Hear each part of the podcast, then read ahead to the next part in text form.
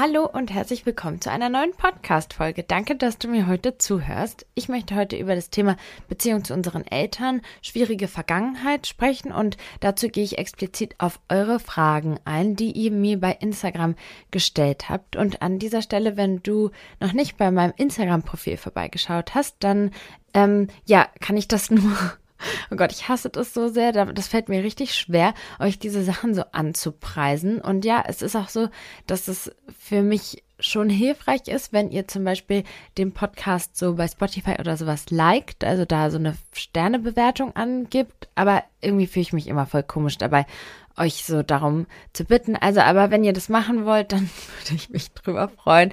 Und wenn ihr wollt, dann könnt ihr auch gerne bei Instagram vorbeischauen. Das ist halt voll schön, weil ihr könnt mir dort schreiben und ich kann darauf hin auf eure Fragen und so weiter eingehen. Und ich habe auch schon mit richtig vielen von euch richtig tolle Gespräche gehabt und dadurch fühlt es sich halt auch viel näher für mich an, weil letztendlich sitze ich ja hier gerade vorm toten Mikrofon oder einem toten Computer und einem Handy und so das, was das so aktiv macht, ist, wenn ihr irgendwie interagiert mit mir. Und ähm, genau. Und ich, ich weiß nicht, ähm, ich äh, stelle ja immer voll oft Fragen und sowas, weil es mich wirklich interessiert, was ihr so denkt, findet, was euch interessiert und sowas. Und ja, damit hat man so ein bisschen die Möglichkeit, auch einen Einfluss darauf zu nehmen. Also an dieser Stelle, ähm, Nia Ophelia heiße ich ja bei TikTok und bei Instagram. Und ja, gut. Okay, haben, haben wir jetzt durch das Thema.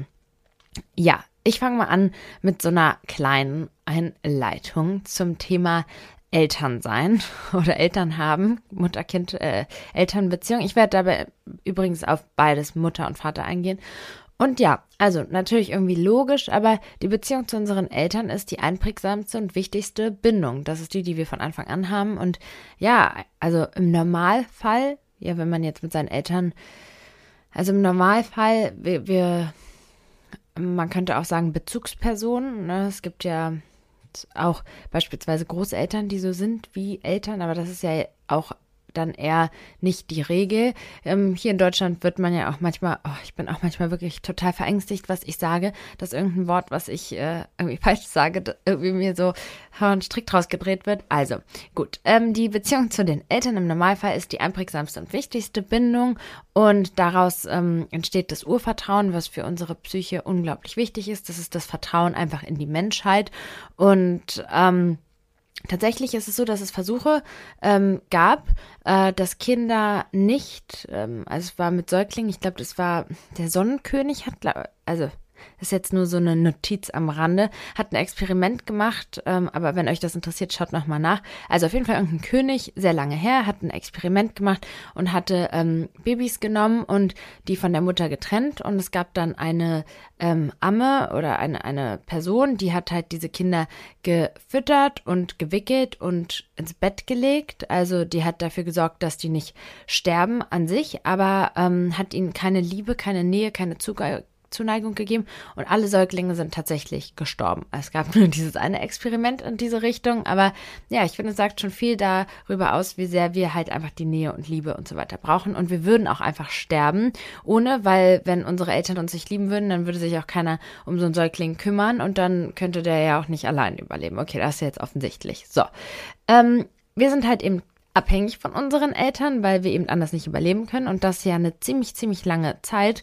Und nicht nur als Säuglinge, sondern ja sehr, sehr lange. Und ähm, Tatsächlich ist es ja auch so, dass wir einfach keine Lebenserfahrung haben, weshalb wir gar nicht so richtig prüfen können, was sie da machen und nicht so richtig prüfen und hinterfragen können, ob das, was sie da machen, so gut ist. Erstmal nehmen wir es hin. Später, wenn wir älter werden, dann können wir auch mal rebellieren und so weiter, aber erstmal eine ganz lange Zeit akzeptieren wir und nehmen erstmal alles so hin und an. Und in unserer Kindheit bilden sich ganz viele Glaubenssätze.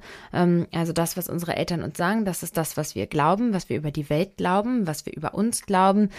Ähm, zum Beispiel ein Beispiel, äh, wenn jetzt eine Familie im Dorf aufwächst und die Mutter sagt immer, oh, in der Stadt ist es so trubelig und voll und da so gefährlich und so weiter, dann würdest du vermutlich, wenn du das erste Mal in die Stadt gehst, denken, wow, hier ist es so gefährlich, hier ist es so voll, es ist so furchtbar, weil das ist was, was deine Mutter dir irgendwie immer so gesagt hat. Und wenn deine Mutter stattdessen sagt, ähm, wow, Städte sind so toll, so viele Möglichkeiten, würdest du irgendwie ähm, in die Stadt kommen und die Vielfalt sehen und so denken, wow, hier sind so viele. Und so ist das, was unsere Eltern uns sagen, einfach extrem einprägsam.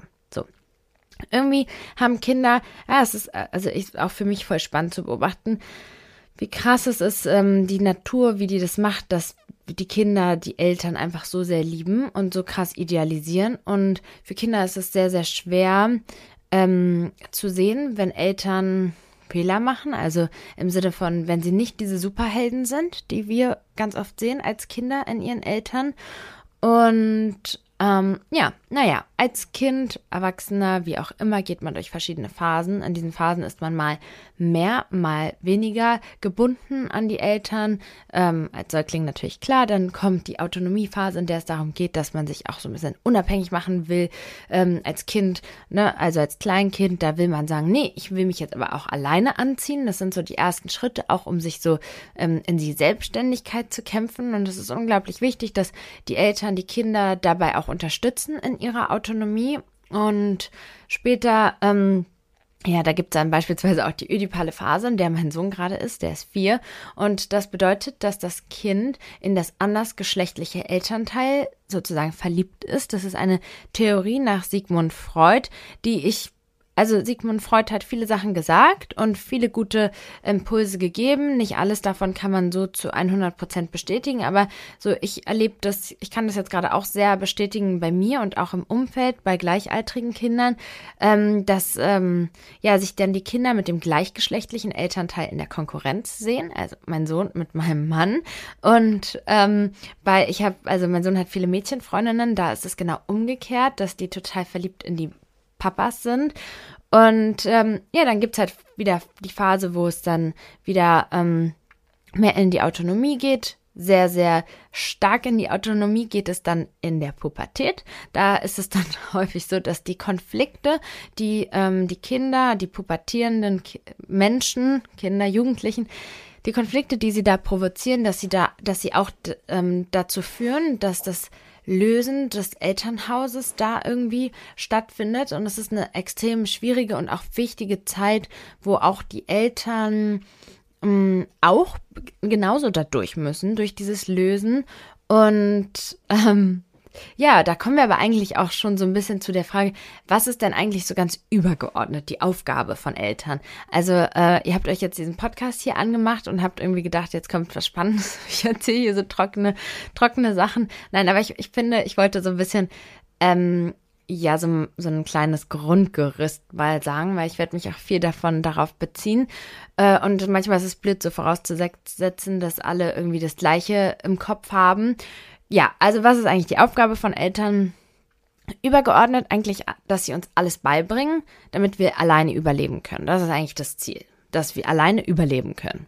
Und im Idealfall haben sie uns das Urvertrauen mitgegeben und im allerbesten Fall auch eine gesunde Psyche und viele Werkzeuge, mit denen man es schafft, sich in der Welt zu äh, behaupten Aspekten, aber eigentlich im Großen und Ganzen ist das Wichtigste, dass ähm, die Kinder selbstständig werden und alleine überleben können, nicht mehr abhängig sind von den Eltern.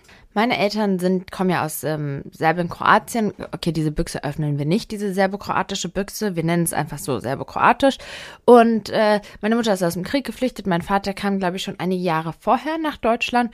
Und sie kannten sich tatsächlich aus dem gleichen Dorf. Die ähm, haben ganz nah aneinander auch gewohnt. Und meine Mutter sagt, dass sie immer so die Coole war und er war so ein bisschen der Außenseiter, aber vermutlich, wenn ich ihn gefragt hätte, hätte er es mir genau andersrum gesagt. Aber lassen wir es mal so stehen. Sie sind sich dann hier in Deutschland begegnet, haben sich verliebt. Meine Mutter war ungefähr 30 Jahre alt und oder 28 und mit 30 ist sie schwanger geworden. Ich war wohl ein absolutes Wunschkind von beiden Seiten aus. Mein Vater hatte bereits drei Kinder vorher. Da ähm, von einer Tochter wusste meine Mutter auch, die anderen hatte er verleugnet. Das waren Zwillinge. Ähm, tatsächlich, als ich so 17, 18 war, hat er es bestätigt. Da hat sie den Kontakt, also es war Zwillinge, ein Mädchen, ein Junge, da hat sie den Kontakt zu ihm gesucht und ähm, er hat das mir dann halt auch so bestätigt. Meine Oma hat mir das aber schon immer gesagt. Das war auch irgendwie so ein komisches Ding, dass die immer meinte, du hast da noch zwei Geschwister und alle haben immer gesagt, nein. Und naja, egal. Äh, anderes Thema. Ja, sie haben sich dieses Kind gewünscht. Ähm, als ich drei Jahre alt war, hatte mein Vater eine Affäre mit einer Frau, die ähm, hatte, ja, ist nicht davon ausgegangen, dass sie schwanger sein werden kann, ist aber schwanger geworden. Und dann hat sie sich dafür entschieden, dieses Kind beko zu bekommen. Das ist mein Halbbruder. Gott sei Dank hat sie sich dazu entschieden, dieses Kind zu bekommen. Ich bin so unglücklich, äh, unglücklich, um Gottes Willen. Ich bin so überglücklich, dass ich meinen Bruder habe. Und ähm, ja, also deswegen hat er sich dann entschieden, mein Vater sich dann entschieden, zu dieser Frau zu gehen. Es war, ähm, meine Mutter sagt, das ist das Beste, was ihr passieren konnte. Ähm, Gott sei Dank ist er weg, aber es war für meine Mutter sehr, sehr hart, denn sie hatte keine Aufenthaltsgenehmigung und er musste alleine für uns sorgen. Mein Vater hat sich nie um mich gekümmert oder finanziell für mich gesorgt oder meine Mutter unterstützt und ähm, es war eine sehr, sehr harte Zeit für meine Mutter, kann man nicht anders sagen. Heute bin ich selber Mutter. Wenn ich daran denke, was für eine Last und für eine Angst sie da hatte und mit sich getragen hat. Ich meine, sie ist aus dem Krieg geflüchtet, hat alles verloren. Sie war damals ja anerkannt ähm, in ihrem Beruf und hat dann hier als Altenpflegerin und Putzfrau gearbeitet, um, weil es halt das Einzige war, was sie ausüben konnte, ohne die Sprache zu kennen. Meine Mutter ist eine sehr, sehr schlaue Frau. Also ich bin sehr beeindruckt von ihr. Sie ist sehr lebensschlau. Also die kann vielleicht jetzt nicht unbedingt, äh, die ist nicht so buchschlau, aber lebensschlau. Und sie hat sehr schnell, sehr toll die Sprache gelernt. Da bin ich auch sehr stolz drauf. Es gibt sehr viele, die ähm, das Land verlassen haben und sich nie so richtig bemüht haben, die Sprache zu lernen. Meine Mutter hat das immer sehr respektiert und ähm, ja, naja, wir fangen erstmal das Kapitel Vater an. Äh, mein Vater hat dann ab und zu mich abgeholt, aber da kann ich mich schwierig dran erinnern. Ähm, so jetzt rückblickend weiß ich, dass er dann mich meistens bei seiner neuen Frau dann gelassen hat und gegangen ist. Also er hatte nicht wirklich Interesse daran, Zeit mit mir zu verbringen. Und ja, ich habe meinen Vater eigentlich mein Leben lang, weiß ich nicht, ob bis heute, aber bis vor kurzem auf jeden Fall vergöttert. Kann man gar nicht anders sagen. Und hm, ja, er hatte aber gar nicht so ein Interesse an mir. Wir hatten dann sehr, sehr viele Jahre keinen Kontakt, so etwa fünf, sechs, sieben Jahre. Und ich habe in der Zeit aber immer sehr gehofft, dass er eines Tages mal anruft. Ich bin als Kind immer ans Telefon gegangen. Ich kann mich daran noch sehr gut erinnern. Es kam einmal ein Anruf von jemandem aus Serbien, der hatte eine sehr ähnliche Stimme und hatte halt eben auch die Sprache gesprochen. Und ich weiß noch genau, als wäre es gestern, wie ich so meinte, Papa. Das war er nicht. Aber das war so eine krasse Enttäuschung, dass ich dann ähm, entschieden habe, nicht mehr ans Telefon zu gehen, weil er nicht mehr anrufen wird. Und er hat dann tatsächlich gar nicht so lange später, vielleicht ein Jahr später oder sowas, hat er dann tatsächlich meine Mutter angerufen und gefragt, ob wir uns mal wiedersehen wollen. Und ich kann mich noch daran sehr erinnern, es war zu Weihnachten und ich glaube, dass es auch am Kudamm in Berlin auf dem Weihnachtsmarkt war. Ich weiß noch sehr, sehr gut, wie wir da zusammen alle am Tisch saßen und ähm, ja, das war so ein bisschen der Anfang, wo mein Vater und ich wieder Kontakt hatten. Heute, rückblickend, weiß ich auch, dass er den Kontakt da nur gesucht hat, weil er so eine Perle hatte, die er beeindrucken wollte. Die hatte selber ein Kind und ich glaube, er wollte irgendwie so nicht so dastehen, als ob er sich nicht für sein Kind interessiert, ja. ähm, wir hatten immer eine sehr komplizierte Beziehung auf und ab, immer also er war dann eine Zeit lang in Berlin. Er hat dann mich sehr oft mir versprochen, mich abzuholen, hat er nicht. Ich habe manchmal stundenlang draußen in der Kälte auch gewartet. Ich ähm, es war sehr krass zerrissen, weil meine Mutter immer nur schlecht über ihn gesprochen hat. Wenn ich mit ihm war, hat er nur schlecht über meine Mutter gesprochen. Und ja, ich war auch sehr oft zerrissen, weil ich wusste, dass wenn ich meiner Mutter zu sehr den Schmerz zeige, den ich empfinde, dann könnte sie oder ich hatte total Angst, dass ähm, sie mir den Kontakt zu ihm verbieten würde. Sie wollte mir aber nie im Weg stehen, weil sie immer meinte, ich muss da meine eigenen Erfahrungen machen oder sie möchte auch nicht, dass ähm, ich ihr äh, oder irgendwann mal vorwerfe, dass sie irgendwie dem Ganzen im Weg stand, der Beziehung zu meinem Vater und es finde ich auch heute sehr groß von ihr und ich glaube, als Mutter ist es sehr, sehr schwer, auch sein Kind so leiden zu sehen. Sie hat das natürlich mitbekommen. Und ähm, ja, wir hatten dann immer auch sehr dramatische Streits, wo wir dann auch immer dann wieder keinen Kontakt hatten ganz lange und dann habe ich wieder den Kontakt gesucht und ach, das er ist einfach ein verrückter Mensch, Mann, ja, er ist sehr groß, sehr attraktiv, sehr charmant. Ähm, tatsächlich, wenn ich mit ihm war, habe ich immer gewusst, wo ich herkomme, weil ich so viel von mir in ihm gesehen habe. Und bei meinem Bruder ist es genauso, dass ich einfach, ja, wir haben so ein, ich kann es gar nicht so ganz in Worte greifen, aber dieses, ähm, ich will nicht sagen so tiefgründige, aber doch dieses über Sachen so tief und so nachzudenken das hat er so sehr, das hat mein Bruder, das habe ich und das hat meine Mutter nicht und das hat auch die Mutter von meinem Bruder irgendwie nicht, nicht in diesem Sinne, dieses Grübeln und ähm, heute würde ich sagen, dass wir von ihm die Hochsensibilität haben. Also ich bin ziemlich sicher, dass mein Bruder auch hochsensibel ist. Falls du das hörst, beschäftige dich mal damit. Ähm, ich weiß gar nicht, ob er meinen Podcast hört. Ähm, und ähm, ja, auch mein, mein Bruder, der hat auch sein Stiefvater ist ja auch so unternehmerisch, aber mein, mein Vater war auch nie einer, der so im Unternehmen gearbeitet nach Schema F, sondern sich immer selbstständig gemacht hat, viele Sachen probiert hat. So bin ich auch und so ist ja mein Bruder irgendwie auch. Ähm, und ja, äh, zuletzt ähm, ist es dann aber irgendwie eskaliert. Er hat ja finanziell nie meine Mutter unterstützt und ich sehe seh auch alles nochmal anders jetzt als hm, selber Mutter. Ich meine, sie haben sich beide für dieses Kind entschieden und ähm, er war nie da, er hat sie nie unterstützt und es ist ja auch in Ordnung, wenn man finanziell nicht die Möglichkeiten hat, aber dann ist man wenigstens so, hey, ich halte dir den Rücken frei und hol das Kind mal vom Kindergarten ab, damit du arbeiten kannst. Aber so war er nie. Er hat halt einfach sein eigenes Ding gemacht. Mich manchmal mit einem Ferrari von äh, irgendwo abgeholt vom Kindergeburtstag, also absolut daneben. Ja. Ähm, zuletzt hatte er mich dann mal angerufen, das ist jetzt genau zwei Jahre her und gefragt, da hatten wir Kontakt gerade sogar sehr, sehr viel und ich hatte mich voll gewundert, warum er plötzlich den Kontakt so forciert hat, ob ich ihm Geld geben könnte, damit er eine Wohnung für sich kaufen kann. Das würde ja eh irgendwann mir gehören. Und dann meinte ich, nein, weil, hä, er lebt jetzt in Luxemburg. Ich meinte so, hä, nee, was soll ich denn bitte mit einer Wohnung in Luxemburg?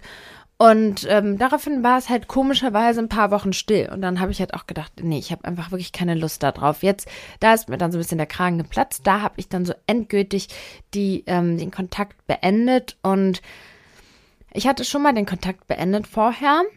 Und dann wurde ich von meiner Halbschwester angerufen, dass er einen Magendurchbruch hatte, fast gestorben ist. Und daraufhin hatten wir dann wieder Kontakt. Und ich habe da sehr geweint und dachte auch, ich habe mich hat immer beschäftigt der Gedanke, was ist eigentlich, wenn er irgendwann mal stirbt? Gibt es dann so den Punkt, wo ich es bereue, dass ich mich irgendwie so und so verhalten habe? Heute sehe ich es halt so, dass ich alles gegeben habe als Tochter. Ich war sehr nachsichtig und habe ihm sehr viel verziehen so viel verziehen. Also ich habe mir nichts vorzuwerfen wenn er sterben sollte und ähm, wir keinen Kontakt haben und er alleine stirbt, dann ist es nicht meine Schuld, sondern das ist seine Schuld. Ähm, und ich bin jetzt, lebe jetzt damit wirklich vollkommen in Frieden. Mein Vater ist übrigens, ähm, ja, also ich glaube, mein Ex-Mann und mein Vater wurden bei der Geburt getrennt als Zwillinge, kann man mal so schön sagen. Ähm, ist natürlich ein Witz, aber die sind so ein ähnliches Alter tatsächlich. Und äh, einmal saßen wir mal zusammen beim Essen und es war ein bisschen crazy. Ähm, ist ja kein Geheimnis, dass ich ähm, einen Vaterkomplex habe. Aber die Frage ist so ein bisschen, was ist eigentlich ein Vaterkomplex? Das ist auch eine Frage von einer Followerin. Ich komme aber gleich nochmal gesondert zu euren Fragen. Ähm, ja, ein Vaterkomplex ist eigentlich, dass man im Partner den Vaterersatz sucht in Bezug auf Sicherheit, Geborgenheit und ähm, vielleicht auch sowas wie Weisheit und so weiter. Einfach das, was man beim Vater nicht bekommen hat. Das ist dafür gar nicht notwendig, dass der Vater oder dass der Partner älter ist. Ne? Man kann sich das auch, ich kann mich auch erinnern, dass ich das immer hatte, dass zum Beispiel mein Ex-Partner, der war nur, nur sieben Jahre älter als ich, der ähm, hatte ganz viele Parallelen auch zu meinem Vater. Also ich habe ganz, ganz viele Sachen da in ihm auch gesehen. Und ja, es ist einfach, wenn man als Kind so diesen Wunsch hat nach diesem Vater und dieser Wunsch unerfüllt ist. Warum auch immer. Vielleicht ist er da, aber er gibt einem das nicht oder er ist nicht da. Ich meine, ein Vater kann auch abwesend sein, im Sinne von nicht mehr mit der Mutter zusammen sein und trotzdem ähm, Sicherheit, Geborgenheit und so weiter geben. Ähm, ja, ich habe auch mal irgendwo gelesen, aber das kann ich jetzt nicht so, das ist jetzt nur so ein, so ein, ein Gedanke, den ich habe, dass ähm, auch irgendwie eine Sache beim Vaterkomplex ist, dass man so ein bisschen versucht, als, als Frau dann ähm, die Beziehung mit dem Partner zu führen und um quasi das so ein bisschen zu überkompensieren und quasi von dem Mann geliebt zu werden, der wie der Vater ist, aber nicht der Vater ist, um so ein bisschen diese Bestätigung zu bekommen. So oder so spannend. Ich weiß ähm, für mich auch, dass mh, mm, so die Liebe ja, die ich zu meinem Ex-Mann hatte oder die Beziehung, die ich jetzt noch zu ihm habe, sich auch viel auf diese Art von Gefühlen auch noch stützt. Und ich glaube, dass ich meinen Vaterkomplex mit ihm so ein bisschen geheilt habe mit meinem Ex-Mann, weil ähm, ja, er mir immer ein sehr krasses Gefühl von Sicherheit und Geborgenheit gegeben hat. Auch wenn es Konflikte gab, weiß ich und weiß ich auch noch bis heute, dass er immer alles tun würde, damit es mir gut geht und dass ich sicher bin. Und ähm, ich weiß, ich kann mich zu 100 Prozent auf ihn verlassen, wenn es auf was Wichtiges ankommt. Und ähm, ja, ich, da bin ich, ja, da bin ich in der Hinsicht, sagen wir einfach mal dankbar, ja. Tatsächlich habe ich diese Podcast-Folge gestern auch schon aufgenommen und ich habe sie abgebrochen, weil ähm, ich mich äh, weil ich es nicht richtig und nicht gut fand, was ich gesagt habe und was ich erzählt habe. Und ja, tatsächlich äh, diese Podcast-Folgen, also ich bin sehr perfektionistisch unterwegs und ich persönlich mag ja Podcast gar nicht. Ich habe es jetzt schon so oft gesagt. Ich habe es immer wieder versucht. Und wenn ihr richtig coole Podcasts habt, dann könnt ihr mir die mal gerne schicken. Also ich mag den Der Deine Mutter Podcast mit meiner Freundin. Ähm, aber da, weil ich halt auch die Personen kenne. Aber ansonsten mag ich das nicht so gerne, wenn die Menschen so quatschen und ich nicht so richtig einen Mehrwert irgendwie irgendwie für mich erkenne und es manchmal auch nicht so einen roten Faden hat und manchmal sind so ja, viele Informationen dabei, die ich jetzt nicht unbedingt benötige. Naja, äh, warum erzähle ich das jetzt hier eigentlich? Ja, ich, einfach so, damit ihr es euch ein bisschen vorstellen könnt. Ich nehme ganz oft, also ich bereite die Podcast-Folgen immer vor, überlege mir ganz klar, was ich sagen möchte, was ist der rote Faden. Dann nehme ich die Podcast-Folge auf, dann höre ich sie gegen und in der Regel äh, bleibe ich nicht beim ersten Versuch, außer bei den Interviews, aber in der Regel nehme ich alles nochmal auf. Also ich bin meistens schon so 10 bis 20 Stunden mit einer Podcast-Folge beschäftigt. Denkt man immer gar nicht, ne? Weil es hier so eine Stunde Gequatsche ist. Ja, also zum Thema meine Mutter. Meine Mutter und ich haben auch eine sehr, sehr, sehr lange Reise ähm, vor uns, hinter uns. Meine Mutter versteht, hat auch leider ein sehr schlechtes Verhältnis zu ihrer eigenen Mutter. Sie sind aktuell, sprechen sie gar nicht. Ähm, ist für meine Mutter ihr Leben lang ein Kampf gewesen. Und meine Mutter wollte eigentlich immer ähm, unbedingt, dass unser Verhältnis anders ist als das, was sie hatte. Und ich bin tatsächlich auch sehr froh gewesen, als ich erfahren habe, dass ich einen Sohn bekomme, dass ähm, ich dachte, okay, das Muster ist irgendwie durchbrochen, denn es ist jetzt nicht schon wieder Mutter, Tochter, Mutter, Tochter. Und ich bin ja genauso alleinerziehend gewesen, wie meine Mutter alleinerziehend war und wie auch meine Oma alleinerziehend war. Und ja, meine Mutter und ich hatten immer sehr, sehr viele Konflikte. Früher war der größte Konfliktpunkt meine schulische Leistung. Und ähm, die war nicht meiner Mutter, also meine Mutter war einfach, wollte einfach viel mehr von mir. Ich war ähm, auf einem Gymnasium und ich habe auch mein Abitur bestanden und ähm, ja, ich muss ganz ehrlich sagen, heute sage ich mit meinem Migrationshintergrund, mit dem, wie ich aufgewachsen bin, in Kombination mit meiner psychischen äh, Herausforderung, die ich da hatte, sagen wir es mal so schön, ähm, finde ich finde ich sehr gut, dass ich überhaupt mein Abitur geschafft habe, dass ich den Weg eingeschlagen bin, den und ich weiß nicht, also wenn mein Kind mit der Geschichte diesen Weg geht, dann wäre ich als Mutter stolz darauf, weil ähm, ich bin selbstständig, ich kann alleine überleben und das ist ja so ein bisschen das äh, Wichtigste, das, was uns die Eltern so mit auf den Weg geben. Naja, ich habe dann, ähm, genau, das war ein Riesenstreitpunkt und Aufräumen, Ordnung, war ein riesiges Thema immer bei uns zu Hause. Ja, ich habe wegen dem Verhältnis zu ihr damals auch schon versucht, einen Therapieplatz zu finden, hatte aber keinen gefunden. Und erst dann, als die psychische Störung so, so groß war, also die Angststörung so groß war, habe ich dann erst einen Therapieplatz bekommen. Und da ging es natürlich auch immer sehr viel auch um die Beziehung zu meiner Mutter. Und ähm, damals hatten wir auch mal versucht, so gemeinsame Therapiestunden zu nehmen. Es war aber nicht unbedingt zielführend. Und ja, was soll ich sagen? Also, meine Mutter ist eine unglaubliche Frau, die sehr, sehr viel geleistet hat. Sie hat, wie gesagt, alles im Krieg verloren und hat sich hier was aufgebaut, die Sprache gelernt, ganz alleine dieses Kind großgezogen. Und meine Mutter hat immer alles, ich habe sie immer stark erlebt, obwohl ich heute weiß, dass es für sie so unglaublich schwer war, habe ich immer eine so unfassbare starke Frau gesehen. Und meine Mutter hatte, glaube ich, gar keine Zeit und gar keine Möglichkeit, so sehr über irgendwas anderes nachzudenken, als unser Überleben zu sichern. Und ja, sie wusste auch, also sie hat sich äh, wirklich unglaublich, ähm, sie hat sich ähm, sehr viel aufgebaut, sich äh, drei Wohnungen gekauft und das, obwohl sie immer nur geputzt hat und später auch als Zahntechnikerin gearbeitet hat. Also meine Mutter war sehr sparsam und hat ihr Geld immer sehr gut angelegt. Sie hat mir sehr viele unglaublich wichtige Werte mitgegeben und sie hat alles getan, was sie tun konnte und immer ihr Bestes gegeben. Und das weiß ich heute. Nur durch diese ganze Therapie, es sind viele Situationen vorgefallen in meiner Kindheit mit meiner Mutter, die mich sehr geprägt haben, sehr verletzt haben, sehr traumatisiert haben. Und in der alten Podcast-Folge, also die, die ich gestern aufgenommen habe, bin ich da mehr ins Detail gegangen. Aber ich habe mich dabei nicht gut gefühlt, denn ich habe mich so gefühlt, als ob ich meiner Mutter damit Unrecht tue. Denn, ja, sie hat immer alles getan, damit es mir gut geht, so wie sie es konnte. Und ähm, sie hat so, so sehr versucht, das Muster zu durchbrechen und nicht so zu sein wie ihre Mutter. Ihre Mutter hat mit ihr nie geredet. Sie hat immer ähm, sie geschlagen und meine Mutter wollte das nie.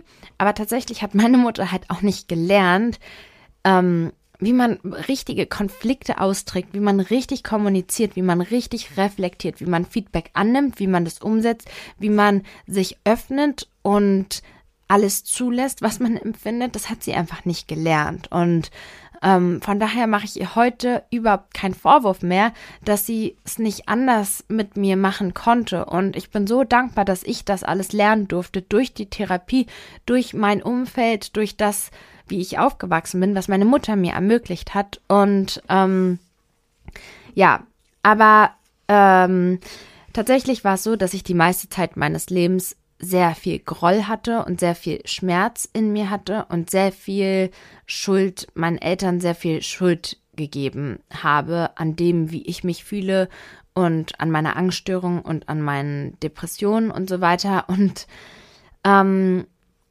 ja, also es gab so Situationen wie beispielsweise äh, kurz mal angerissen. Ich hatte, äh, meine Mutter hat sich sehr gewünscht, dass ich eine Bankausbildung mache und was auch logisch ist. Sie hat sich nicht aber gefragt, was ist das, was mein Kind am meisten glücklich macht, sondern meine Mutter, die aus dem Krieg geflüchtet ist, die alles verloren hat, die wollte, dass ihre Tochter einen sicheren Job macht. Und für sie war ein Job bei der Bank eine unglaublich sichere, gute Nummer. Und ähm, ja, ich habe nach dem Abitur, ich war 17, eine Bankausbildung angefangen und das war ihr Wunsch und ich war dort sehr unglücklich und es passt überhaupt nicht zu mir als Persönlichkeit und ich wusste auch sofort, ich war total unterfordert. So das Maximum, was ich hier erreichen kann, ist Filialleiterin zu sein und das will ich nicht und ich wusste immer, ich möchte studieren und ich hatte da, ich hab, ähm, bin mit 18 rausge äh, ja, ausgezogen ähm, nach einem Konflikt mit meiner Mutter. Ich würde sagen, sie hat mich rausgeschmissen. Sie sagt, ähm, ich hätte es provoziert. Ich wollte zu dem Zeitpunkt überhaupt nicht ausziehen, aber so hat es sich für sie aus angefühlt. Ähm, ein Streitpunkt war irgendwie Unordnung in meinem Zimmer. Und ähm, ja, ich habe damals dann mit meinem Freund zusammen gewohnt und ihr dann eine SMS geschrieben. Ich wusste, es würde hart werden, aber ich hatte ihr geschrieben, hey Mama, ich habe mich dazu entschieden, die Ausbildung abzubrechen und zu studieren.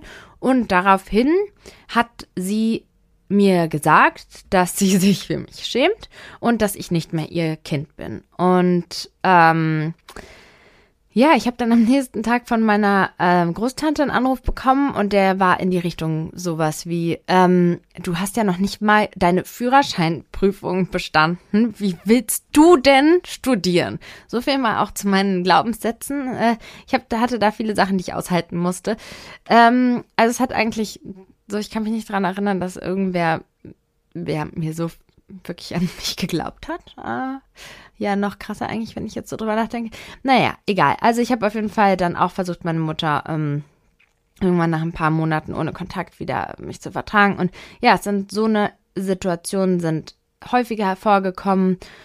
Es war äh, öfter sehr dramatisch, aber auch da wieder, heute weiß ich, dass ähm, ich weiß, dass sie nicht anders zu kommunizieren wusste, dass es sie jetzt total verängstigt, welchen Lebensweg ich da jetzt einschlage. Dass sie eigentlich für mich ein sicheres Ding haben wollte, dass sie so ist, hey, was passiert mit meinem Kind?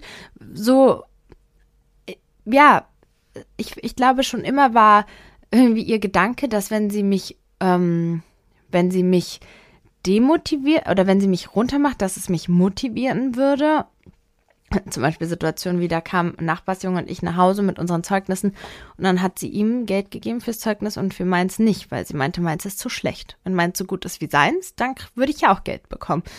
Ähm, heute macht man das nicht mehr so. Heute äh, würde man da irgendwie ein bisschen anders rangehen, um Kinder zu besseren Leistungen zu motivieren. Aber ja, auch da wieder, naja, wie gesagt, ich hatte sehr lange sehr viel Groll in mir, sehr viel Schuld meinen Eltern gegeben, bis ich dann wieder dieses, Ma wisst ihr Leute, diese Laura Marlina Seiler, ja, ich, ich weiß, man kann es nicht mehr hören, aber ihre Bücher, was, was soll ich euch anderes sagen? Das sind die Bücher, die mich extrem geprägt haben, immer schon und in diesem Fall auch schon wieder. Und dass mein Podcast Tag heute, oh mein Gott, eine Chartpunkt, wie sagt man das, über ihrem ist, ich wirklich raste aus, dass ich Puh, das ist sehr krass für mich. Ähm, ich kann es auch sehr, sehr schwer greifen und realisieren. Jetzt könnt ihr es vielleicht auch ein bisschen verstehen mit so dem Hintergrund, was ich teilweise für Glaubenssätze habe, warum es mir manchmal schwerfällt, ähm, das anzuerkennen. Ja. Mm, genau. Laura Marlina Seiler. Im, in der Therapie habe ich, äh, ich hatte drei Therapeuten, davon zwei ganz lange, eine nur ganz kurz, es hatte nicht so geweibt. In der Therapie waren die Therapeuten ähm, alle der Meinung, dass ich den Kontakt zu meiner Mutter reduzieren bzw unterbrechen sollte. Und ich habe es auch immer wieder irgendwie ja gehabt, so Unterbrechungen, aber immer wieder habe ich mich schlecht damit gefühlt. Ich habe mich einfach nicht gut damit gefühlt mit diesem Kontaktabbruch. Da war immer dieser Schmerz, dieser Groll, dieses Vermissen.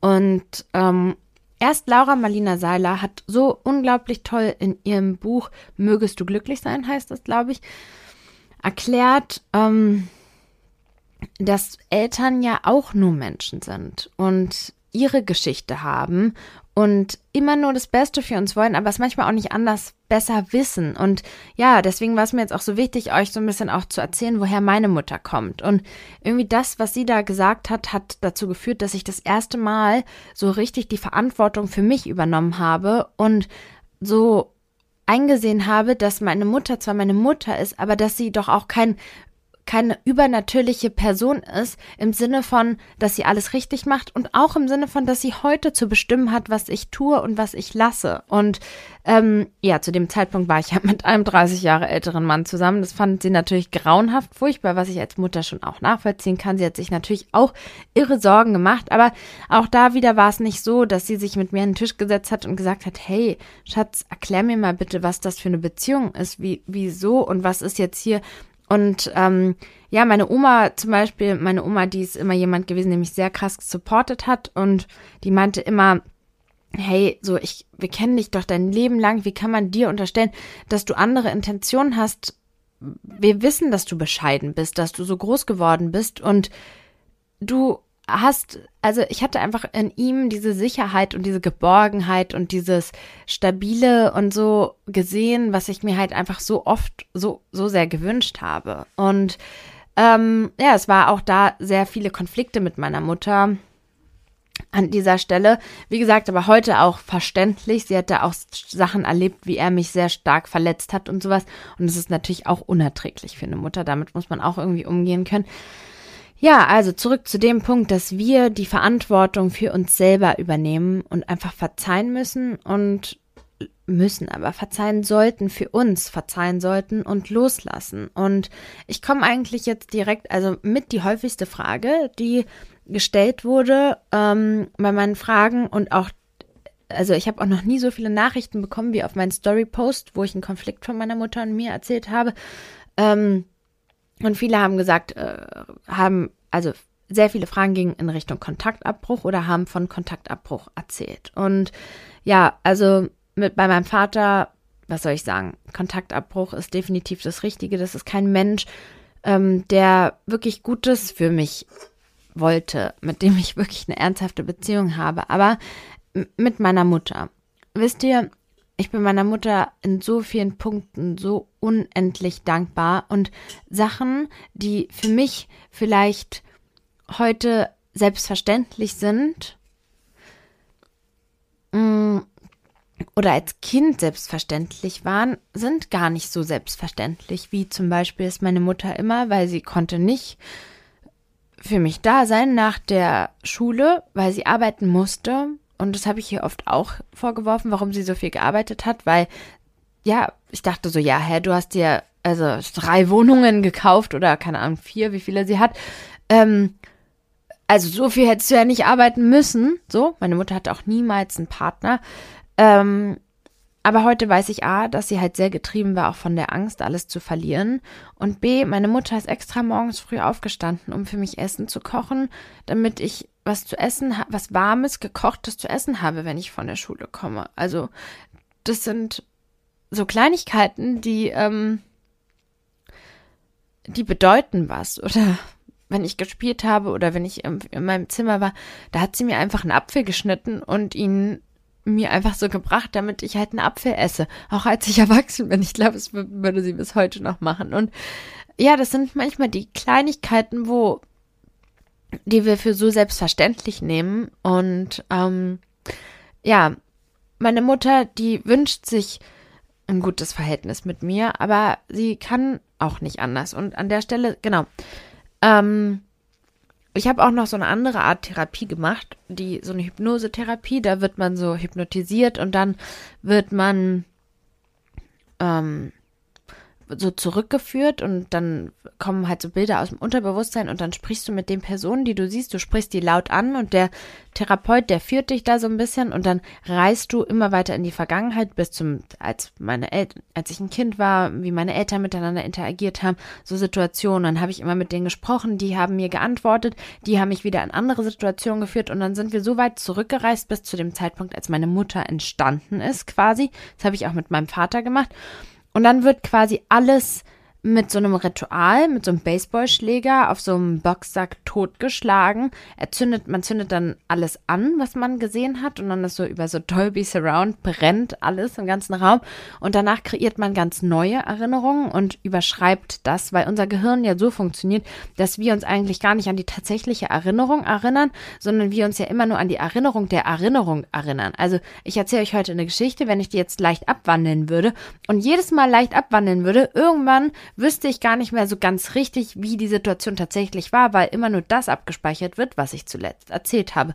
Darauf basiert im Prinzip so ein bisschen die Therapie. Es war für mich auch eine unglaublich wirksame und hilfreiche Therapie. Ähm, in vielen Punkten besser als eine Verhaltenstherapie, aber vermutlich war die Kombination so das Beste aus allem. Ja, das hat mir sehr, sehr geholfen, auch ihr ihre Herkunft und alles, was sie erlebt hat und so weiter zu verstehen. Und das hat mir auch sehr geholfen zu verzeihen und es gibt halt so einen, so einen Spruch. Akzeptieren, ändern oder gehen. Ja.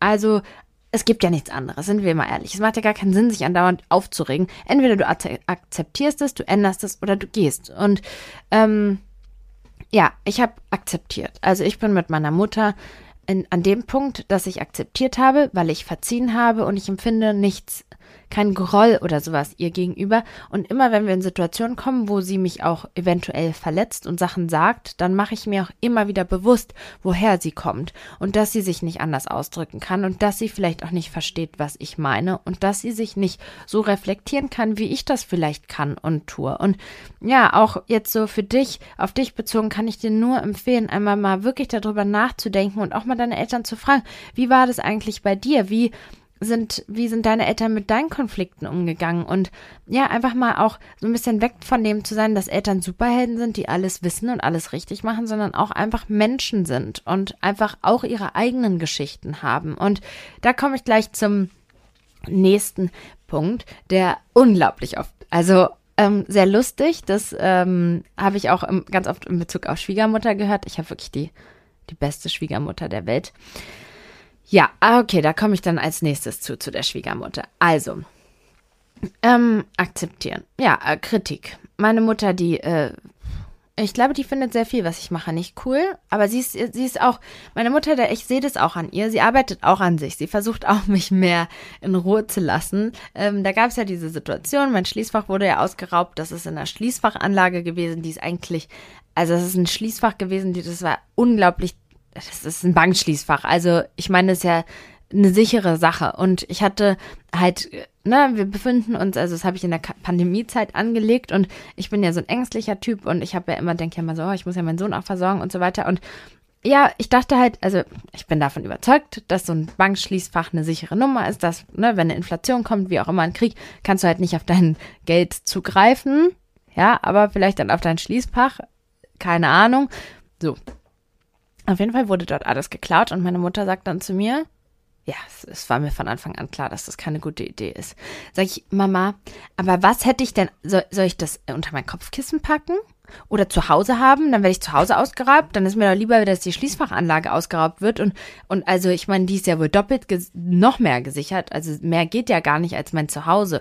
Naja, ich hatte diesen, das erzählt in meiner Story und daraufhin haben halt eben so viele drauf reagiert und ähm, wisst ihr, dieses Thema äh, Kritik. Also man muss sich mal klar machen, wie viele Jahre man als Eltern verantwortlich ist für dieses Kind und die Aufgabe hat, dafür zu sorgen, dass alles funktioniert. Und es gibt so viele ha Situationen, oh mein Gott, so viele Herausforderungen als Eltern. Und es ist doch logisch, dass Eltern auch irgendwie, dass es ihnen auch voll schwer fällt, diesen Punkt einzunehmen auf einmal, dass sie plötzlich sich nicht mehr in das Leben einmischen. Also so, okay, ich bin 18 Jahre für dich zuständig und mach alles und es passt dir und jetzt gehst du und jetzt plötzlich äh, muss ich mich aus allem raushalten. Es fällt einfach total vielen Eltern schwer, vor allem auch in Kombination damit, dass sie das nicht so reflektiert sind, dass sie das nicht wissen, dass sie es nicht gelernt haben und dass sie es ganz genau so erlebt haben. Und meine Mutter regt sich auch so sehr über ihre eigene Mutter auf. Und es ist eins zu eins das Verhalten. Und jetzt sage ich euch mal was richtig krasses. Ich bin 13 Jahre in Therapie. Ich bin so ich kenne niemanden, der so intensiv an sich selbst arbeitet. Und vor einem halben Jahr ungefähr habe ich mit meinem Mann, ich habe mit meinem Mann so einen gewissen Konflikt gehabt. Und vor einem halben Jahr ist mir so ein bisschen wie, wirklich, ist so eine, so ein Epiphany einfach, dass ich genau das mache, was meine Mutter macht. Dass ich genau so alles kommentiere, wie meine Mutter das macht und dass mein Mann genau so reagiert, wie ich auf sie reagiere und zwar richtig schnell so dicht macht und zumacht und es war so krass für mich zu sehen und nochmal auch so wichtig, auch im Bezug auf meine Mutter zu erkennen, wie schwer es ist, einfach sich selbst zu ändern, sein eigenes Verhalten zu ändern, weil man hat einfach diese Muster, die man von zu Hause mitbekommt. Es ist so schwierig. Ich meine, wie der Mensch funktioniert so. Kinder lernen über Spiegelneuronen und kopieren das Verhalten der Eltern und zwar alles. Ja, auch Mimik, Gestik, Satzzeichen, die Art, wie Sätze gebildet werden. Und so habe ich ganz oft im Imperativ gesprochen, so gesagt, ähm, nimm doch die grüne Tasse. Und mein Mann ist da voll oft dann an die Decke gegangen, weil er so war, ey, lass mich doch die Tasse nehmen, die ich nehmen möchte. Und das ist genau die Situation, wo ich dann teilweise auch bei meiner Mutter an die Decke gegangen bin. Und wir machen jetzt das, wir machen das jetzt so, dass, ähm, Genauso wie ich es mit meiner Mutter mache, macht er es auch mit mir. Ähm, ein bisschen auf den Witz, weil, also, es hilft einfach, wenn man so ein bisschen Humor mit reinbringt und er nennt mich dann so, wie meine Mutter heißt und dann ist mir auch immer gleich bewusst, dass ich gerade das wieder so gesagt habe, wie sie das sagen würde. Um euch da jetzt auch nochmal konkreter so Beispiele zu nennen, also mich bringt voll viel, was meine Mutter sagt, auf die Palme. Zum Beispiel sagt sie dann sowas wie, oh, deine Wäsche ist aber nicht richtig weiß, ja, also ähm, das geht auch weißer. Meine Wäsche ist so weiß. Und früher wäre ich so mh, mm, gewesen, oh mein Gott, Mama, warum sagst du das? Oder hätte mich voll drüber aufgeregt. Und jetzt bin ich so, ja, hast du recht. Dann waschst du doch in Zukunft meine Wäsche. Und dann kann sie auch nichts dazu sagen. Und wenn man, keiner kann dich ärgern, wenn du nicht zulässt, dass du geärgert wirst. Also keiner kann dich ärgern, wenn du dich nicht ärgern lässt, so vielleicht besser formuliert. Und genauso ist das an der Stelle auch. Und immer wieder, wenn man sich immer wieder vor Augen führt und immer wieder sagt, hey, ähm, sie ist auch nur ein Mensch. Sie, sie ist einfach, das sind ihre Gewohnheiten und so ist diese Person einfach. Ähm, kann man es hinnehmen, auch lustig. Meine Mutter, die sagt immer so Sachen, ähm, meinem Sohn bezogen, so von also sie stellt es immer so dar. Also meine Mutter, die, ich bin ihr unglaublich dankbar, dass sie mich so unterstützt mit meinem Sohn. Ich weiß, dass ganz viele ähm, auch keinen Bock haben, so die Kinder zu hüten und sowas. Und deswegen weiß ich das auch sehr krass zu schätzen, dass meine Mutter mich da so unterstützt, immer da ist. Als wir Corona hatten, hat sie ihn genommen. Oder ähm, wenn wir ausgehen möchten, dann verlegt sie auch extra so ihre Termine, damit wir die Möglichkeit haben. Und oft auch, wenn ich verzweifelt war, hat sie mich beruhigt und sowas. Und das weiß ich sehr, sehr krass zu schätzen. Und wisst ihr, ich finde, wenn man sich auf das Positive konzentriert und wir neigen halt voll oft dazu, uns auf das Negative zu konzentrieren, dann geht es uns selbst auch einfach besser. Also wenden sie, also dadurch, dass sie ja schon auch viel mit ihm ist und die auch ein enges Verhältnis haben, ist es ganz oft so, dass sie Sachen darstellt, als ob, ja, so ein bisschen so, als wäre es so, mh, mm, was würde dieses Kind eigentlich ohne seine Oma tun? So, meine Mutter hat es zum Beispiel sehr, sehr krass forciert, dass er trocken wird und mein Sohn hat sich da ein bisschen schwer getan. Und ich war eher der Meinung, dass wir ihm da so seine Zeit geben sollen. Und sie hat ihn halt zigmal ohne Winde rumlaufen lassen. Er hat dann groß in die Hose gemacht und hatte sie halt den Salat. Und als er dann trocken wurde, dann hat sie, glaube ich, ich weiß nicht, ob auf das bezogen, aber ähm, ja, so, ja, also sie sagt halt so voll oft so Sachen, ja, deine Oma bringt dir das bei, so. Ähm, und ja, ich, ich sag dann so, ja, was, was würde dieses Kind eigentlich ohne seine Oma machen? So, wenn du das so sagst, wenn du es einfach nicht an dich rankommen lässt, dann kann es dich auch nicht ärgern. Das gelingt mir nicht immer und mein Mann, der ermahnt mich da auch immer. Aber genauso meine Mutter auch. Ich habe auch komische Angewohnheiten und ich sag meiner Mutter dann auch, ja, aber Mama, mh, hm, was habe ich ihr nochmal letztes Mal gesagt? Sag ich, Mama, also jetzt im Moment ängstigt mich das voll, dass er irgendwie weg läuft, so dass er sich verläuft, weil wir mal so eine Situation hatten und ähm, ich da 14 Tode gestorben bin, weil ich dachte, jemand hätte mein Kind mitgenommen und es beschäftigt mich noch sehr und ich sage dann so, Mama, aber ähm, wenn ihr äh, da hingeht, dann bitte achte darauf, dass er, dass du ihn immer im Blick hast. Und dann sagt sie so, ah, gut, dass du mir das nochmal gesagt hast. Danke. So, und das ist auch voll, das ist eine richtig schöne Art, weil ich muss dann auch voll lachen, weil sie könnte genauso sagen, also sag mal Nicolina, als ob ich ihn nicht äh, im Auge hätte. So, und dann bin ich so, okay, gut, ich hab's gesagt und sie hat sich drüber lustig gemacht. Ich, also ich weiß, sie, sie, ja, wisst ihr, was ich meine? Einfach mit Humor. Ja, kommen wir mal zum Thema Schwiegermutter, wenn, wenn ich es schon irgendwie angesprochen habe. Ich erlebe das voll oft, dass ähm, Leute Probleme haben mit ihrer Schwiegermutter. Und ich hatte ähm, auch so ein Schwiegermonster mal äh, gehabt. Also Gott sei Dank nur einmal. Alle anderen Schwiegermütter waren wirklich toll. Aber wisst ihr, da meine Community hauptsächlich weiblich ist, gehe ich mal davon aus, dass du eine Frau bist und dass dein Partner ein Mann ist. Und das, ja, ist halt eben so, dass bei Müttern und Söhnen es auch nochmal eine ganz andere Verbindung und Kultur und Jungs sind nochmal viel ähm, anhänglicher und so weiter an ihrer Mutter. Und auch da wieder, du bist so die wichtigste Person, die das ganze Leben lang dieses Kindes bist du die wichtigste Person. Plötzlich kommt eine Frau und du bist total unwichtig. Und deine Frau ist die, die zählt. Und irgendwie müsst ihr auch immer mit dem Gedanken, dass die Eltern, dass unsere Eltern hatten nicht hier diese tollen Ratgeber so verfügbar, wie wir sie hatten, dass wir uns einfach so ein YouTube-Video angucken können, kostenlosen Podcast, dass wir uns einfach ähm, Hörbücher holen können, dass wir einfach auch die, die finanziellen Mittel haben, uns einfach ein Buch zu kaufen, so wie wir es wollen. Das war früher alles nicht so. Und noch gar nicht, schon gar nicht wurde so, so offen über Psychologie und all diese Themen gesprochen, weshalb einfach diese Generation viel weniger reflektiert sind, viel weniger so Sachen, wichtige Sachen einfach darüber nachdenken. Und ähm, ja, es heißt nicht, dass es weniger unangenehm ist für dich, aber es hilft dir vielleicht zu verstehen, warum sie sich so verhält, wie sie sich verhält. Sie kann nicht anders. Sie hat in sich irgendwie vielleicht diesen Schmerz, dass diese andere Frau wichtiger ist und sie kann nicht damit umgehen und sie kann ihre eigene Gefühle nicht so reflektieren, als dass sie sich selbst sagen kann, hey, das ist der Lauf des Lebens. Ich ich bin erstmal da und dann kommt so. Und wenn deine Schwiegermutter auch dich die ganze Zeit kritisiert oder was auch immer, weißt du, manchmal da ist das so, es gibt so Sachen, ähm, es gibt manche Kämpfe, die sich einfach nicht lohnen, diese Kämpfe zu kämpfen. Und am Ende des Tages bist du diejenige, die, die den Stress hat, die den, diesen negativen Gefühle hat. Und du, das musst du nicht. Du musst nicht in dieser Situation sein. Ich sehe das auch voll oft in meinem Umfeld und ich glaube, früher, als ich jünger war, hätte ich vielleicht auch nochmal anders reagiert. Aber ähm, wenn deine Schwiegermutter Sachen sagt, die dich auf die Palme bringt, beißt dir einfach auf die Zunge, einfach für den Seelenfrieden, für deinen Seelenfrieden, für den Frieden auch deines Partners, weil es ist auch voll schlimm für den Partner, weil der so zwischen den Stühlen steht, so die zwei Frauen, die er am meisten liebt, die, ähm, die streiten sich. Und also ich spreche jetzt natürlich nicht darüber, dass wenn irgendwie die Schwiegermutter richtig bösartige Sachen macht und so, dann ist es schon auch natürlich richtig über diese Situation zu sprechen, aber wenn es sich vor allem um Kleinigkeiten hält, dann produzierst du halt einen Konflikt mit deinem Partner eigentlich ja auch ein bisschen was, was ja eigentlich die ähm, andere Partei ja ein bisschen sich auch erhofft, so eine Distanz zu schaffen durch diese Konflikte.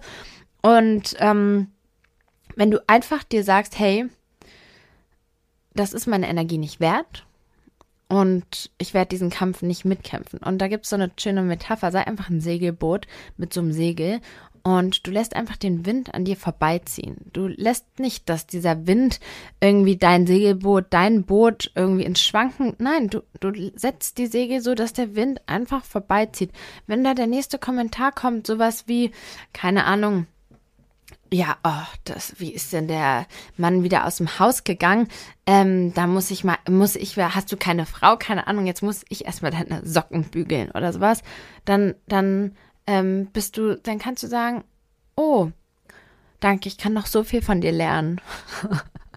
ich meine es aber nicht so in die Richtung, dass man sich drüber witzig machen soll, sondern einfach, dass man der Kliegere gibt nach. Und ja, vergeben bedeutet einfach manchmal auch Stärke und bedeutet einfach Größe. Und ich habe einige Situationen in meinem Leben gehabt, beispielsweise mit der Partnerin ähm, von meinem Ex-Mann, wo es viele ähm, schwierige Situationen zu bewältigen gab und wo ich hätte ganz anders reagieren können und viele auch verwundert waren über mein Verhalten, aber ich bin immer ruhig geblieben und habe sehr viel ähm, akzeptiert und hingenommen, weil ich mir immer gesagt habe, dass ähm, sie diejenige ist, die diesen Schmerz empfindet und sich deswegen so verhält, dass sie nicht weiß, wie sie es anders machen soll und dass ähm, sie war auch ja, vielleicht nicht emotional so weit und so reif. Und ähm, ich konnte, ja, ich wusste einfach, ich wollte, so der Frieden war für mich viel wichtiger als alles andere. Und das war dann so mein, mein, mein Weg damit. Ich dachte einfach, hey, für den Frieden ist okay, mach das einfach. Zum Beispiel, wenn sie mir sie hat mir das ein oder mal, das andere Mal sehr verrückte Nachrichten geschrieben. Ich habe sie dann einfach ignoriert. Ich habe einfach nichts dazu gesagt und es einfach ignoriert. Und ähm, weil und nicht bin einfach nicht drauf eingegangen oder wenn ich drauf eingegangen bin, dann immer sehr höflich und sehr ähm, zurückhaltend, respektvoll und immer ihr versucht so ein gutes Gefühl zu geben, weil manchmal das große Ganze halt viel wichtiger ist als jetzt dieser eine Streit, dieser eine Moment. Okay, also wir haben jetzt Kritik ähm, bei der Lebensgestaltung. Überhaupt Lebensgestaltung. Was ist, wenn unsere Eltern ähm, das überhaupt nicht gut finden, was wir in unserem Leben machen? Ja, also definitiv hatte ich diesen Fall. Meine Mutter findet noch nie gut, was ich mache und ähm, erkennt auch gar nicht an, was ich kann mich erinnern, als ich ihr mein Workbook gegeben habe. Und ich meine, wisst ihr, ich habe also ich finde, mit meinem Hintergrund und allem finde ich schon, also nüchtern betrachtet, toll, wo ich hingekommen bin und was ich geleistet habe. Und dann habe ich halt dieses Workbook geschrieben und ähm, sie meinte auch mal irgendwann später, ich habe ihr das später gesagt, dass mich die Situation sehr verletzt hat und sie meinte auch später, sie findet es voll mutig, dass ich den Schritt gegangen bin. Ähm, letztendlich habe ich monatelang daran geschrieben, recherchiert, tausend Sachen. Das ist ja viel komplizierter, als man denkt. Dann musste ich auch immer wieder mit Psychologen Rücksprache halten, dass alles da drin auch korrekt ist. Dann muss gedruckt werden, die Internetseite, ähm, Social Media. Ich habe ja auch super viel Geld investiert in den Druck. Das sind nachhaltig gedrückte, hochwertige äh, Bücher, die ähm, also Self-Love und Body Positivity Workbook. Und ja, da bin ich ja auch finanziell in eine Vorleistung gegangen und so weiter. Und ich habe ihr das Buch gegeben. Sie wusste, dass ich so dran arbeite, hat sich aber auch nicht dran interessiert. Und sie hat so getan, als ob ich hier gerade so eine alte Kartoffel gebe, die ich noch übrig hatte, falls sie die essen will. Ah, okay. So war es. Und ähm, es hat mich verletzt. Ich habe ihr das auch später mal gesagt. Genau. Aber darauf zurückzukommen. Also ich glaube, sie fände das mega toll, wenn ich jetzt in einem Leben und ich war auch immer jemand, der sehr viel ausprobiert hat und wenn irgendwas nicht, wenn es mir nicht lag, dann habe ich es auch nicht mehr weiterverfolgt und das war auch was, was sie immer sehr gestört hat, zusätzlich mit meiner Entscheidung, junge Mutter zu werden, mit einem älteren Mann. Wo fange ich an? Ich glaube, keine meiner Lebensentscheidungen fand sie gut.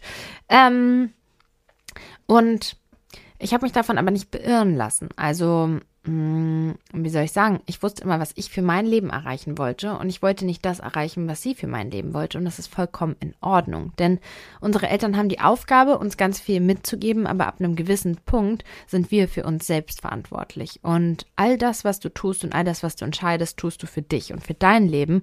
Und du kannst immer wieder liebevoll auch sagen so, hey Mama, Papa, ich weiß, dass ihr nur das Beste für mich wollt. Und ihr habt mich zu so einem wundervollen, erwachsenen Menschen erzogen, der weiß, was für mich richtig ist. Und ich weiß, dass auch wenn ihr vielleicht denkt, dass das ein Fehler ist, vielleicht ist es auch der größte Fehler, den ich heute machen kann. Aber ich werde aus diesem Fehler lernen und wachsen. Und ihr habt mir beigebracht, weiterzumachen. Und ihr habt mir beigebracht, ähm, wie ich daraus noch stärker hervorgehe. Und ich weiß, ihr wollt mich davor beschützen, Fehler zu machen, aber Fehler braucht man auch, um zu lernen. Und du hast auch so viele Le Fehler gemacht, die dich genau dahin bringen. Und ja, einfach liebevoll ins Gespräch zu gehen, Verständnis für die Situation der Eltern aufzuweisen, aber trotzdem auch Grenzen zu setzen, auch zu sagen, es ist mein Leben und ich möchte das für mich entscheiden. Aber auch wieder immer mit dem Hinblick, wie sind die Eltern aufgewachsen, was ist der Grundgedanke von den Eltern? Und wir Kinder neigen voll oft dazu, so auch sofort in diese Trotzsituation und Phase zu kommen und zu sagen, so, nein, ich weiß das Beste, was das Beste für mich ist. Hör auf, mich da irgendwie so einzuschränken, keine Ahnung.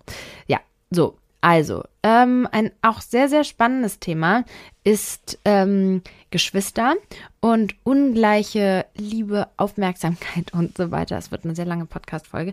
Die einen oder anderen freuen sich. Ich kriege voll oft äh, hier böse Kommentare, dass die Podcast-Folgen irgendwie zu kurz sind oder sowas. Auf jeden Fall, ähm, hat mein Mann, der ist mit zwei Brüdern aufgewachsen, dieses Thema gehabt. Er hat auch diese ähm, Hypnose gemacht und es war sehr hilfreich und für ihn sehr lehrreich. Oh mein Gott, meine Geräusche hier, die ich mache, Entschuldigung, sind zu laut. Ich habe hier an der Kerze rumgespielt und jetzt ist hier alles schwarz von diesem Ruß. Mega toll. Ähm, da merkt man auch gleich wieder hier meine Hummeln im Hintern. Eine Stunde einfach nur sitzen wird schon schwierig. Gut, also zurück zu meinem Mann. Er war auch bei dieser Hypnose-Situation und hat auch diese, äh, sag ich, Rückführung nennt man das so, naja, gemacht. Und ähm, sein Bruder ist ein bisschen ähm, älter als er, nee, jünger als er, irgendwie ein Jahr, also ganz direkt nach ihm eigentlich auf die Welt gekommen und hatte ja ähm, eine Krankheit und danach kam auch schon der andere kleinere Bruder und ähm, mein mein Mann hatte hat so ein Thema mit sich, dass er vielleicht da an gewissen Punkten nicht so die Aufmerksamkeit bekommen hat, wie er sie gebraucht hätte oder wie er sie sich gewünscht hätte einfach. Ja, und was ist, wenn es dir so geht? Also diese Art von Hypnose kann ich sehr empfehlen. Ich weiß aber gar nicht, ob das da es überall verfügbar gibt. Was du aber auf jeden Fall machen kannst, ist rückwirkend ein Tagebuch zu schreiben. Also du kannst zum Beispiel dir jedes einzelne Lebensjahr vornehmen und dann so ein bisschen aufschreiben, woran du dich erinnern kannst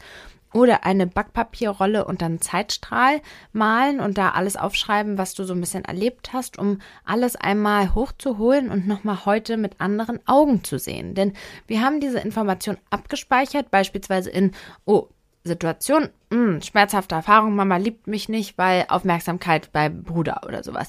Und heute holen wir die Situation hervor, gucken uns die an und sind so, hey, irgendwie mein Bruder, der hatte Schmerzen und dem ging es gar nicht gut und der hatte diese Krankheit und es war so schlimm für ihn und meine Mutter wusste, dass es mir gut geht und sie wusste, dass ich das schaffe und sie hat mich geliebt, aber sie ist auch kein Superheld, sie ist einfach nur ein Mensch und deswegen hat sie sich so verhalten. Also auch wieder der Blick hinter die Fassade. Was hat unsere Eltern dazu getrieben, so zu handeln? Und ja, das kann dir helfen, diese Situation einfach mal anders zu, einfach mal einen Schritt zurückzugehen und einfach mal so diese Situation aus der Distanz zu betrachten. So, eine Frage, die nächste Frage, jetzt muss ich mich irgendwie gefühlt ein bisschen beeilen. Die nächste Frage war Lösen des Elternhauses. Ich habe es schon mal ja angesprochen. Ja, es kann für viele Eltern sehr schwer sein. Definitiv. Und das kann ich mir auch vorstellen. Du machst so viele Jahre, wenn ich jetzt an mein Leben denke, boah, mein Leben dreht sich nur um meinen Sohn und eines Tages ist es irgendwie gefühlt nicht mehr so. Das ist auch für Eltern komisch. Und viele Eltern, die haben dann nichts anderes außer ihre Kinder. Und das ist das Größte, was sie im Leben hatten. Und plötzlich ist das weg und dann entsteht da so ein Loch und so eine Leere und sie wollen es nicht. Und das ist menschlich auch absolut nachvollziehbar, weil sie sind auch wieder keine Superhelden, sondern einfach nur Menschen mit Gefühlen. Und ja, wenn du das siehst, wenn du das weißt, dass es dir, dass deine Eltern dich da nicht ähm, lassen, dass du dich löst und ähm, ja, dann kannst du auch deine Reife, das, was deine Eltern dir ermöglicht haben, dass du hast, diese Art zu reflektieren, darüber nachzudenken, nutzen, um auch ihnen zu helfen. Irgendwann ab einem gewissen Punkt können wir auch einfach unseren Eltern helfen. Und dann vielleicht guckst du mal, ich habe meiner Mutter damals ein Buch geschenkt, das fand sie sehr gut. Ich weiß nicht mehr, wie es heißt, aber ich denke, da gibt es viele Sachen. Ähm, oder du ähm, kannst dich dazu auch einfach weiter informieren und gucken, wie du ihnen dabei helfen kannst. Du kannst mit ihnen ins Gespräch gehen. Du kannst auch schauen, wie du die Situation so gestalten kannst, dass es ihnen vielleicht leichter fällt, sich zu lösen. Weil wir sehen es ganz oft so, dass es unsere Eltern sind und die wollen es so böse oder die machen das um irgendwie so und sehen halt so selten diesen verletzlichen Menschen, der da halt einfach übrig bleibt und nicht weiß, was er mit sich machen soll. Und das bedeutet nicht, dass du dich nicht lösen sollst. Aber ich finde es auch okay zu sagen, hey Mama, ich helfe dir damit.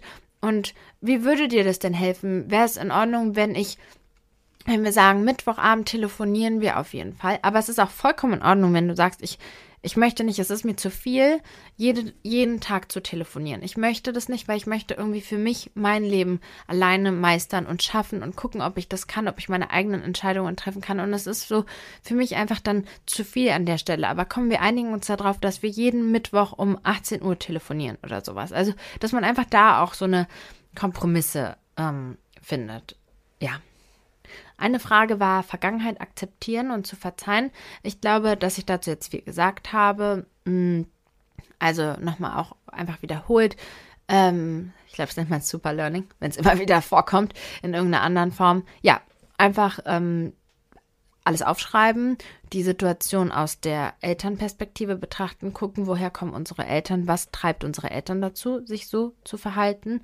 Und auch wenn Eltern beispielsweise ähm, äh, Persönlichkeitsstörungen haben, also mein Vater, der hat ähm, eindeutig, also ich glaube, dass ähm, genau, das habe ich erst vor kurzem gehört. Also ich hätte gesagt, er ist, hat eine narzisstische Persönlichkeitsstörung. Es kann ja eine Kombination sein. Mir hatte die Mutter von meinem ähm, Halbbruder erzählt, dass bei ihm ähm, gespaltene Persönlichkeiten diagnostiziert wurden. Und ja, auch da immer wieder auch zu wissen, hm, es sind Krankheiten. Und ich glaube auch, dass meine Mutter sehr schlimme Traumata aus ihrer Kindheit hat. Und ich bin so froh, dass ich nicht diese Kindheit hatte, die sie hatte. Und ich weiß, dass sie alles versucht hat, um mir eine so viel bessere Kindheit zu ermöglichen, als sie hatte. Und das hat sie getan. Und deswegen bin ich einfach manchmal auch nachsichtig, weil ich weiß, dass sie so viel Schmerz erlebt hat und dieser Schmerz sie zu dem macht, was sie jetzt ist. Ja, aber mh, mm, was ist, wenn es einem dann doch besser geht ohne Eltern? Auch eine Frage, die gestellt wurde. Und ja, es gibt halt einfach Punkte. Manchmal, wenn man redet und es funktioniert nicht, manchmal kann man es nicht akzeptieren und manchmal ist halt der Weg zu gehen. So wie mit meinem Vater. Und wenn es dir damit besser geht, dann ist es in Ordnung, weil es ist dein Leben und jeder muss schauen, wie es einem selbst am besten geht. Das ist deine Aufgabe, zu schauen, wie es dir am besten geht. Und jeder hat es auch instinktiv in sich drin, dass er nach sich schaut. Und wenn du einfach nicht vorankommst, wenn du sicher bist, dass du ähm, dass es da keine andere Möglichkeit gibt, wenn du wirklich alles in Betracht gezogen hast, weil ich bin halt auch nicht dafür, dass man einfach sagt, die sind Teufel und ähm, die wollen mir nur Schlechtes und ich will nichts mehr mit denen zu tun haben. Es ist halt einfach auch den Menschen nicht fair gegenüber, die so viele Jahre alles tun, damit es uns gut geht. Und es ist so schwer als Eltern. Und auch wenn Eltern nicht immer alles richtig machen, es ist halt so schwer. Vieles davon ist gut und richtig. So. Und verzeihen ist halt auch einfach so wichtig für einen selber. Ja. Und jetzt noch eine Frage, ist es einfach anders als die Mutter zu erziehen? Also ähm, wie gesagt, ich habe ja schon erwähnt, dass, es, äh, dass ich sehr krass überrascht darüber war, wie schnell ich in dieses Muster gerutscht oder dass ich einfach voll viel von meiner Mutter auch tue.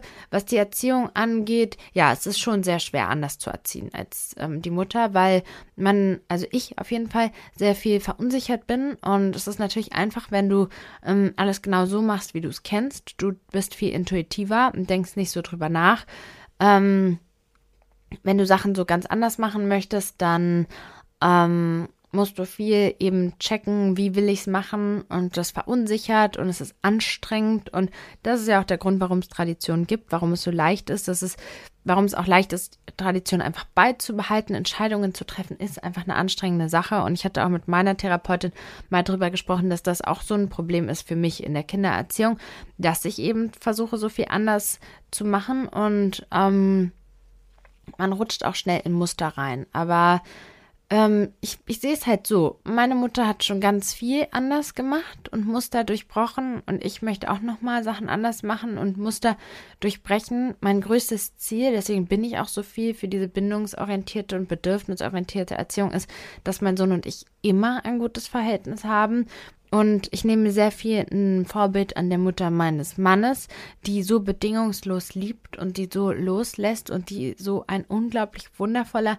Mensch und Mutter ist. Da kommen mir wirklich die, wirklich, da könnte ich weinen, wenn ich einfach drüber nachdenke, wie bedingungslos sie uns liebt, mein Sohn liebt. Sie liebt dieses Kind, als wäre es ihr eigenes Enkelkind und das, obwohl es nicht mal biologisch ihr Kind ist und sie hat es niemals in Frage gestellt und ich habe es auch den Eltern, als wir geheiratet haben, gesagt, dass es, dass es mich einfach wirklich überwältigt hat, mit wie viel Liebe sie uns aufgenommen haben und ähm, nie das Gefühl gegeben haben, dass irgendwas nicht in Ordnung an der Situation wäre und ähm, ja, ich möchte genau so eine Mutter sein und ähm, meinem Sohn immer das Gefühl geben, immer geliebt zu sein, egal was ist.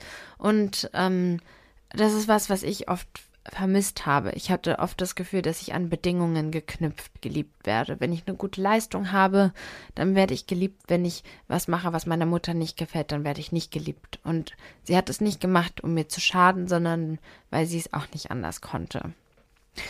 Das war mein Abschluss. Vielen, vielen Dank fürs Zuhören. Ich freue mich wie immer über euer Feedback. Wenn ihr noch weitere Fragen habt oder Gedanken, dann könnt ihr mir sehr gerne schreiben. Und ähm, ich hoffe, wir hören uns bei der nächsten Folge wieder.